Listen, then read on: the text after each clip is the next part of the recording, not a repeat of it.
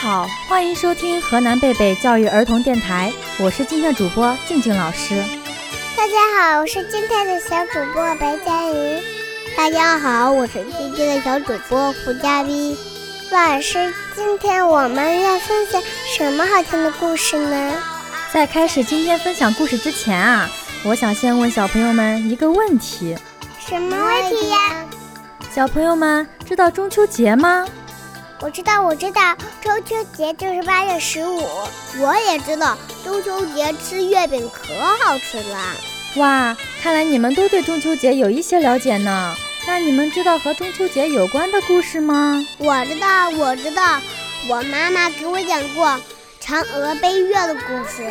嫦娥是一个大美女。是的，嫦娥奔月也是一个关于中秋节的故事。静静老师也会讲这个故事。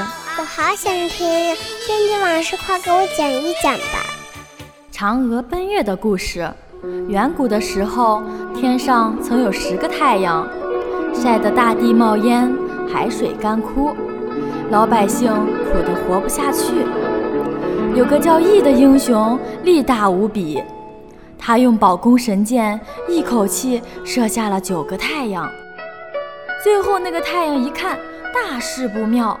连忙认罪求饶，羿才息怒收工，命令这个太阳今后按时起落，好好为老百姓造福。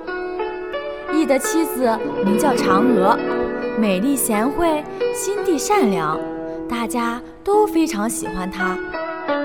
一个老道人十分钦佩羿的神力和为人，赠他一包长生不老药，吃了可以升天。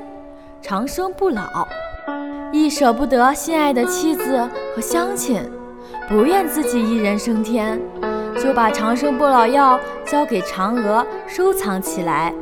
羿有一个徒弟叫彭蒙，是个奸诈小人，一心想偷吃羿的长生不老药，好自己升天成仙。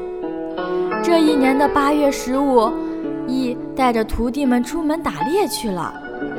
天近傍晚，找借口未去打猎的彭蒙闯进嫦娥的住所，威逼嫦娥交出可以升天的长生不老药。嫦娥迫不得已，仓促间把药全部吞下肚里，马上她便身轻如燕，飘出窗口，直上云霄。由于嫦娥深爱自己的丈夫，最后她就在离地球最近的月亮上停了下来。听到消息，羿心痛如绞，拼命朝月亮追去。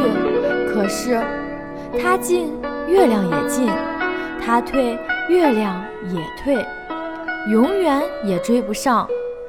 羿思念嫦娥，只能望着月亮出神。此时，月亮也格外圆，格外亮，就像心爱的妻子在望着自己。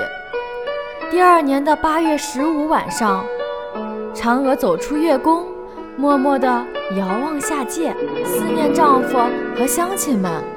她那美丽的面孔，使得月亮也变得格外圆、格外亮。羿和亲人们在月光下祭月，寄托对嫦娥的思念，从此年年如此，代代相传。由于八月十五正值中秋。就定为中秋节。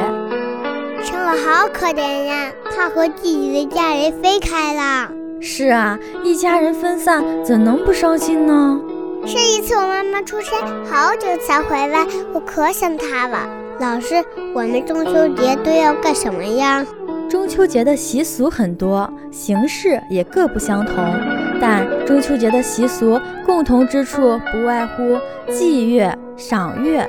观花灯、吃月饼，都寄托着人们对生活的无限热爱和对美好生活的向往。习俗代代流传，在信息化时代的今天，更让我们感受到了中秋节文化的多样性。我们有责任继承和发扬这种优秀传统，让亲情永恒，让我们的生活更加丰富多彩。在中秋节即将来临之际，我们一起祝大家中秋节快乐！